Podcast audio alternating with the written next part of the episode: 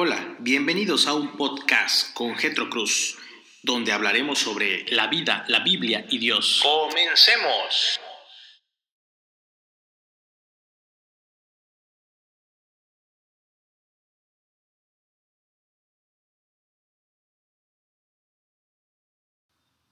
Hola, muy buenas tardes, amados amigos y hermanos en Cristo. Les saludo desde la ciudad de Chetumal, Quintana Roo, la capital. Mi nombre es Getro Cruz. Hoy, martes 28 de abril, hablaremos el día de hoy de que a veces es bueno llorar. Y quiero iniciar con algunas preguntas.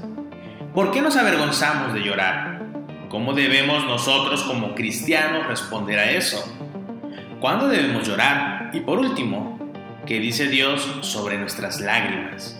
Y dando así inicio y apertura a este podcast, quiero hablar de que las lágrimas revelan debilidad. En nuestra cultura occidental, a menudo consideramos que llorar es vergonzoso y que hay que evitarlo. A mí se me decía cuando era pequeño, o escuchaba también a mis compañeros de escuela, que les decían sus padres, los hombres no lloran. Crecí sintiéndome avergonzado de mis propias lágrimas y preguntándome qué me pasaba. Me preocupaba que otros pensaran que yo era débil y torpe.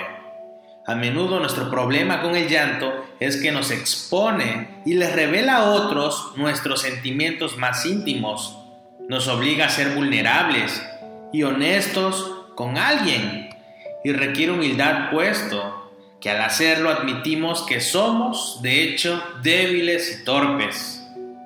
Pero como cristianos no necesitamos encontrar nuestra identidad para tenerlo todo bajo control o demostrar que nuestra vida simplemente está bien. El Evangelio nos ha liberado de eso.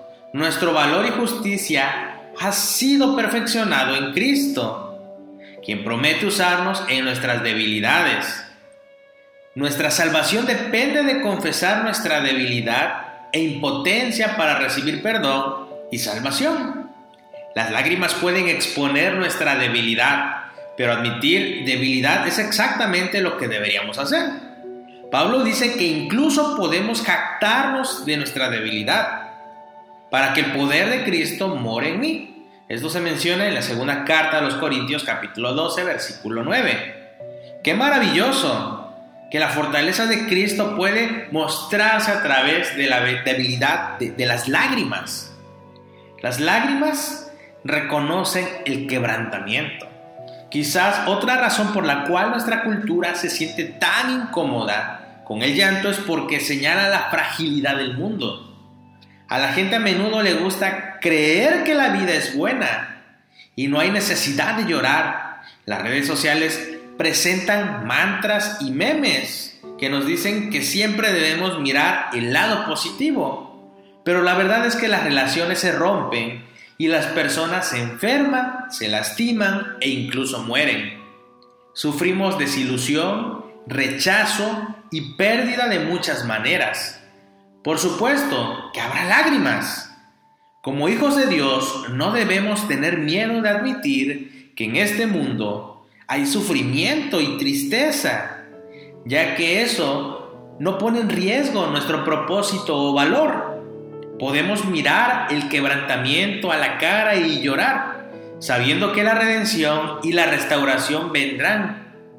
Cuando hablamos de la muerte de los cristianos, Pablo nos dice, no se entristezcan como lo hacen los demás que no tienen esperanza, porque creemos que Jesús murió y resucitó. Esto se menciona en la primera carta a Tesalonicenses, capítulo 4, versículo 13 al 14.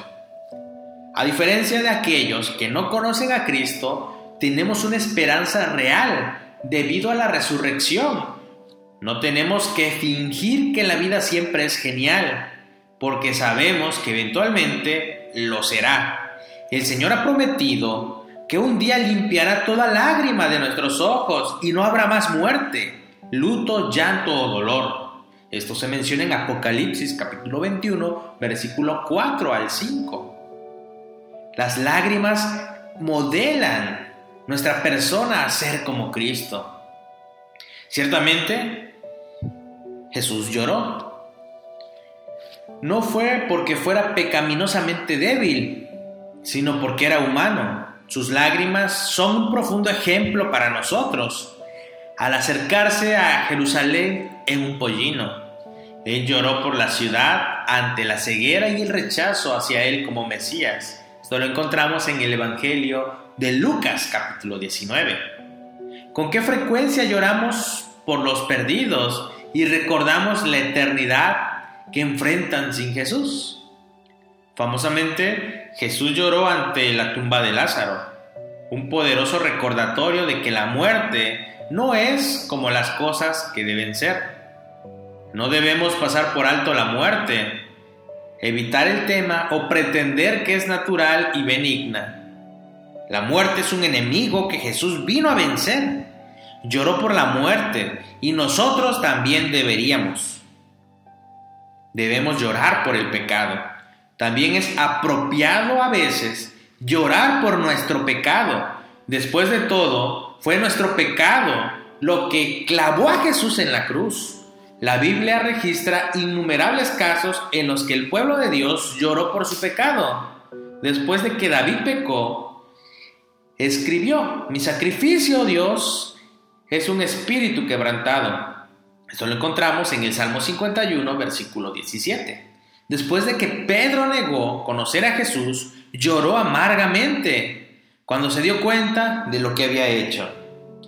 Nuestro pecado debería entristecernos, nos separa de Dios, nos lleva a la muerte, pero alabado sea Dios, porque no tenemos que llorar para siempre, ya que si confesamos nuestros pecados, Él es fiel y justo para perdonar nuestros pecados. Es lo que menciona Primera de Juan capítulo 1, versículo 9. Amén. Debemos llorar en comunidad. Es bueno llorar a veces, incluso es bueno llorar en la iglesia, mientras adoramos junto a nuestros hermanos y hermanas. Y permitimos que nuestro más profundo sentimiento sea expuesto, nuestra debilidad, nuestro ser sea desnudado ante las escrituras. Y ésta penetre a nuestros corazones y emociones y nos transforme, nos moldee, nos fortalezca y hallemos gracia para la vida oportuna. Más que simpatía, más que un oído dispuesto, podemos acompañar a aquellos que lloran en la sala del trono de Dios. Nuestro gran consolador, que puede más de lo que podríamos pedir o imaginar. Cuando lloramos también podemos consolarnos los unos con los otros, con la cierta esperanza que tenemos en Él, sabiendo que un día convertirá todos nuestros llantos en un cántico de alegría. Dios se hace presente en medio de nuestras lágrimas. Él nos escucha, Él nos atiende. Hace unos meses, eh, en diciembre del año pasado, mi padre murió y personalmente me sentía abatido. No tanto por el hecho de que él haya muerto, sino por qué iba a pasar después de esto. Había incertidumbre en mi persona. Pero entonces comencé a ver que los hermanos se acercaban a mí y dentro del consejo que me daban y extendían, mostraban a través de sus palabras una confianza a la cual yo debía seguir depositando en el Señor. No era tanto lo que yo podía hacer, sino lo que Dios estaba haciendo en mi vida y en la de mi familia, y a través de lo que hizo en la vida de mi padre, Dios siempre está con nosotros, nunca se aleja, nunca nos deja. Y a pesar de que las circunstancias sean dolorosas, Dios usa estas circunstancias para moldearnos a su imagen. Él es grandioso en nuestras vidas. El día de hoy te invito a que puedas reunirte con tu familia, que hables, que tengas la oportunidad de hacer lo que pocas veces haces. Hablar tal vez acerca del pasado, de algo que pudo haber sucedido incluso ayer, de lo que está sucediendo hoy, pero siempre haciendo referencia a la soberanía de Dios, a su amor y su bondad, a su provisión y bendiciones que hemos recibido de parte de Él, e incluso cuando las lágrimas salen de nuestros ojos. Dios es bueno y seguirá siéndolo. Agradezcamos al Señor el día de hoy por todo lo que hace y seguirá haciendo. Vuelvo a repetir. Dios les bendiga y nos vemos el día de mañana. Si tienes alguna duda o comentario, te invito a que me escribas a mi número celular 9994 0805 57. Dios te bendiga y les mandamos un saludo desde la ciudad de Chetumal.